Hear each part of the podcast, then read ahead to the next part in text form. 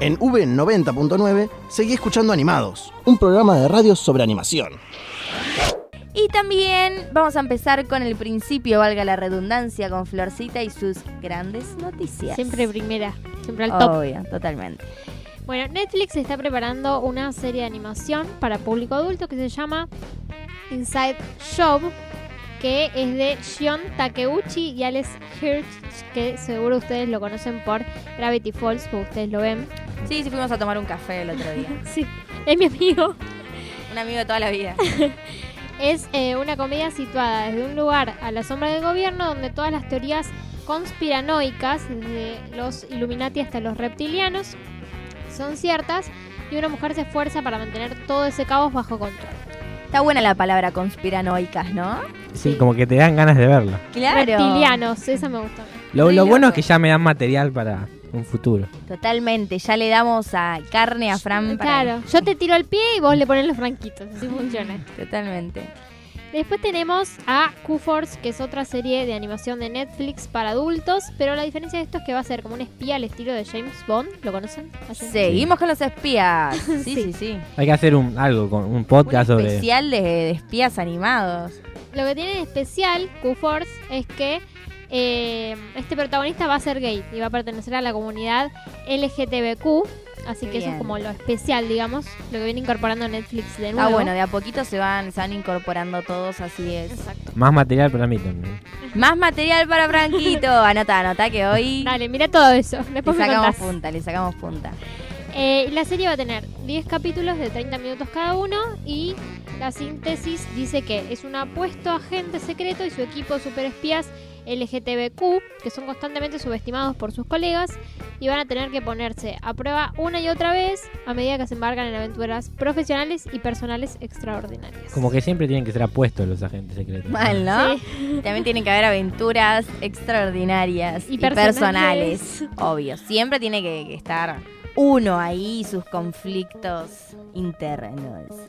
Por otro lado tenemos eh, a Adam Pesani, que yo no sé si ustedes lo conocen, que se llama Pez, es más conocido como Pez, es uno de los animadores nominados a los Oscars, o sea que salió top importante, Tap, tap.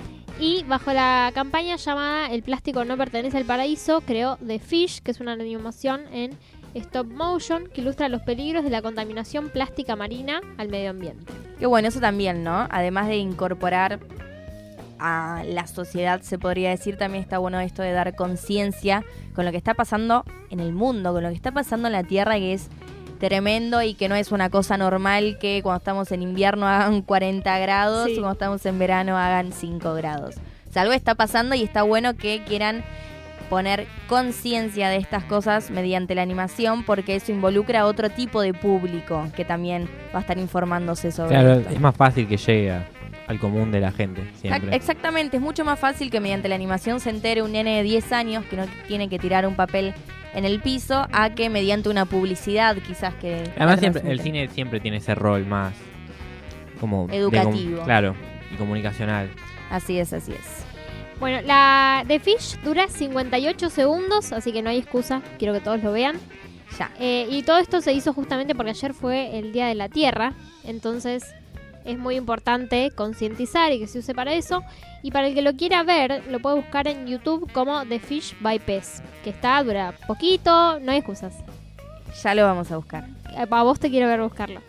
Eh, y por otro lado tenemos como última a La Sirenita como live action, que Disney se está preparando para eso. Y eh, va a llevar a cabo las filmaciones de la película, están buscando locaciones.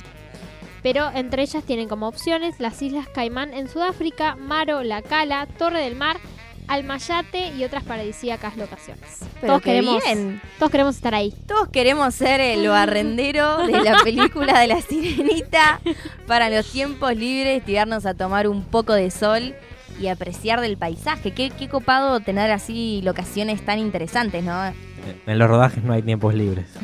No, Es bueno, verdad. pero cuando tenés tiempo libre a las, no sé, ocho y media de la noche, vas al mar, te tirás un ratito en el Querés mar. dormir en la cama. O si no puedes filmar como en bikini, con bronceador. Tomaba sol mientras grababa. Nada que ver, ¿viste? Con un palo tenía la cámara, con el otro le daba el reflejo del sol. el ¿viste? sonido y tomo sol. Claro, y cuando ensayan, chapuzón. Eh, hay rumores de que Ariel podría ser interpretada por Zendaya, que supongo que la conocen, Ah, sí, sí, la conocemos. que ella dijo en la rueda de prensa que se va a ver. Y por otro lado también quieren poner a Úrsula eh, como Lady Gaga. Ay, Ay. me encanta Lady. Sí, Lady. Y eh, la gaviota Scuttle no va a aparecer como gaviota, sino como un ave marina. Para que su personaje pueda aparecer en las escenas submarinas, porque si no, como que casi ni aparece. Claro. Y por último, eh, Lin Manuel Miranda, que trabaja en la película, usó, tuiteó un emoji de una sirena de piel oscura. Que bueno, es como que da que hablar porque. Da a entender que seguramente es Zendaya. Exacto, sí, sí. Así, sí, así es. La de A Todo Ritmo Chicago, ¿se Esa, acuerdan, no? bien. Alta serie. ¿Cómo siguen los live action también? ¿Cómo, s- eso iba a decir, muy bien Frank, me leíste la mente. ¿Cómo siguen los, li- los live action?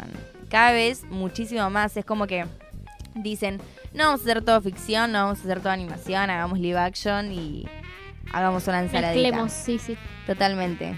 Diversifiquemos la película. Y está bueno esto también de que esté Sendalia como, qué sé yo, para darle un poco más de diversidad también, ¿no? Y para romper los esquemas que no todo tiene que ser tan estricto y Exactamente. Aparte, uno dice la sirenita y se acuerda a alguien de color perla de piel, Sí. pelirroja. Sí, Entonces, sí. si hacemos un cambio, también esto hace que, que cambie absolutamente todo, se podría decir. Exacto.